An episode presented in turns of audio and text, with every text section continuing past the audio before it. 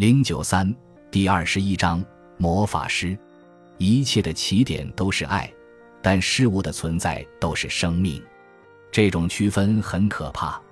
啊，最黑暗的深度的精神，你为什么强迫我说出没有生命的爱和没有爱的生命？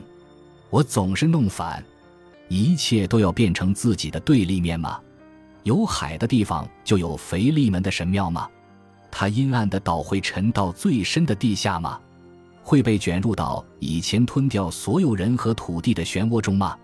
海底就是亚拉拉山升起的地方吗？你这个大地的哑巴儿子，你讲了什么可恶的话？你想要切断我灵魂的怀抱？我的儿子，你不要在中间乱踹！你是谁？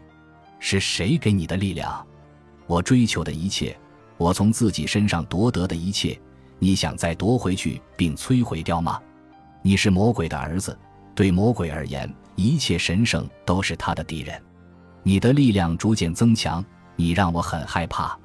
让我舒服地躺在灵魂的怀抱中，不要打破神庙的平静，好吗？你走开！你用使人瘫痪的力量刺入我的身体，我不想要你的道路。我会瘫软在你脚下吗？说话！你这个魔鬼和魔鬼的儿子！你的沉默让人难以忍受，是可怕的愚蠢。我赢得自己的灵魂，他又为我生下什么？哈！你这个怪物儿子，一个可怕的恶棍，一个口吃的人，一只蝾螈的大脑，一个原始的蜥蜴。你想成为地球上的国王？你想放逐骄傲的自由人，蛊惑美女，攻破城堡，切开老教堂的肚子？多么愚蠢！就像一只青蛙。暴露的双眼透出懒散，头上还顶着水草。你称自己是我的儿子，你不是我的儿子，而是魔鬼的卵。魔鬼的父亲已经进入到我灵魂的子宫中，在你身上变成肉身。腓力门，我认识你，你是所有骗子中最狡猾的。你欺骗了我，你用可怕的蠕虫使我少女般的灵魂怀孕。腓力门，你这个该死的骗子！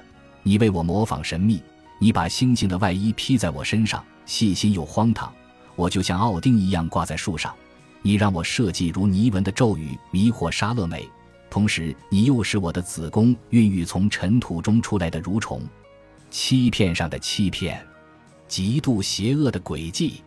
你给我魔法的力量，你为我加冕，你用力量的光辉覆盖我，让我扮演所谓的父亲约瑟吧。你把一只弱小的蜥蜴放在鸽子的巢中，我的灵魂，你这个不忠的淫妇，你怀上私生子，我感到耻辱。我是反基督的可笑的父亲，我怎么错信了你？我的错信是多么差劲，居然没有看出如此可耻的行为。你打破了什么？你把爱和生命分成两半。这次可怕的分离之后，青蛙和青蛙的儿子开始出现。真可笑，令人厌恶，无法抗拒。他们将会坐在甜水的岸上，聆听青蛙在夜里的叫声，因为他们的神是青蛙的儿子。莎乐美在哪里？无法解决的爱的难题在哪里？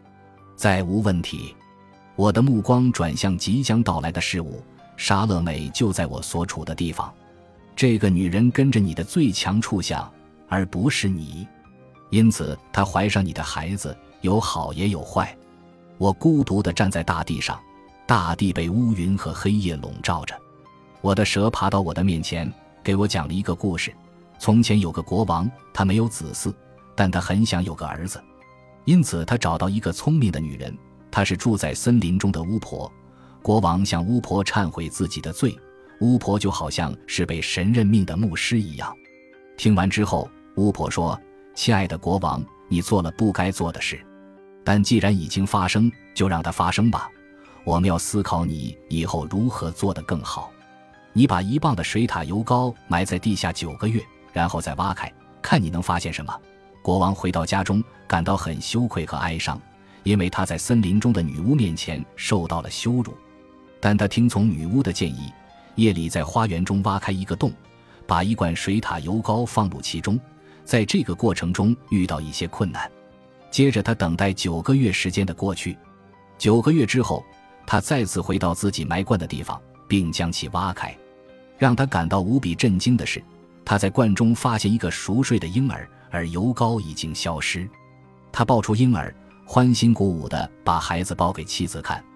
他立即把孩子抱在胸前，看着他，他的乳汁不断地流出来。孩子茁壮的成长，变得威猛强大。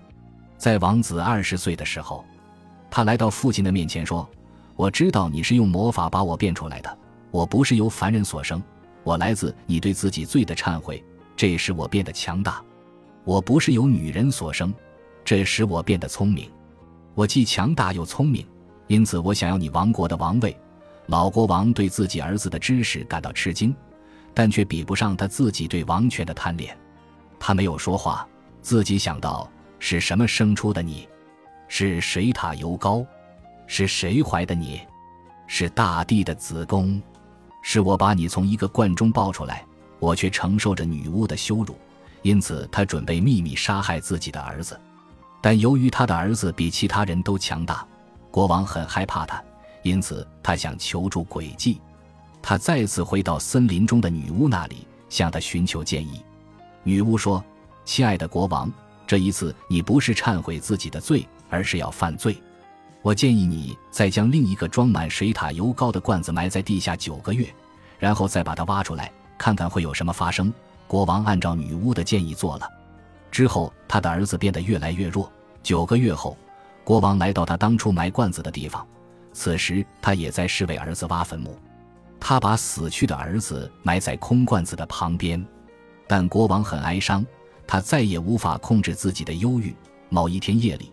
他再次回到女巫那里寻求建议。女巫对他说：“亲爱的国王，你想要儿子，但儿子想要成为国王又拥有权力和聪明智慧。那时你又不想要儿子，因此你失去自己的儿子。为什么还在抱怨呢？你拥有一切，亲爱的国王，这就是你想要的呀。”但国王说：“你所言极是，我想要如此，但不想要忧郁。你有后悔药吗？”女巫说：“亲爱的国王，回到你儿子的坟墓那里，再把装满水塔油膏的罐子埋在那里。九个月后，看看罐子里有什么。”国王按照女巫的安排去做。此后，他变得快乐起来，但不知道是为什么。九个月后，他再次挖出罐子，尸体已经消失，但罐子里躺着一个熟睡的婴儿。他发现这个婴儿就是自己死去的儿子。他把孩子抱出来，带在身边。此后，这个孩子长一周，就像其他孩子长一年一样。二十周后，儿子来到国王的面前，向国王要他的王国。但国王已经从经验中成长，早已经知道一切会怎样发展。在儿子讲出自己的要求时，老国王从自己的王位上站起来，抱着他的儿子，流出快乐的泪水，随后为他的儿子加冕。因此，儿子成为国王，十分感激自己的父亲。在父亲的有生之年中，非常尊重他。我对蛇说：“我的蛇呀，事实上，我不知道你会讲童话故事。告诉我，我该如何诠释你的童话？”蛇，想象你是那位老国王，你有一个儿子。我，谁是儿子？蛇，我还以为你刚才说的是那位让你不开心的儿子。我，什么？你的意思不会是我要为他加冕吧？蛇是的，要不然呢？我这太怪异了。那女巫呢？蛇，女巫是一位母亲，而你是她的儿子，因为你是一个自我更新的孩子。我不，我没有可能成为一个凡人吗？蛇要有足够的男性气质，除此之外要充满同志。这是你为什么需要一个母亲？我，我对成为一个儿童感到羞耻。蛇。那么你就杀死自己的儿子。创造者需要母亲，因为你不是女人。我，这是一个可怕的事实。我想并希望自己在各方面都是个男人。蛇，为了儿子，你不能这样。创造意味着母亲和孩子。我，我必须停留在孩子状态的想法让人难以忍受。蛇，为了你的儿子，你必须成为一个孩子，把皇冠留给他。我必须停留在孩子状态的想法令我感到羞辱又不安。蛇，那是对抗力量的有效解药。不要抗拒成为孩子，否则你抗拒的是你的儿子，而你最想得到儿子。我的确如此，我想要儿子，也想活着，但这个代价太高了。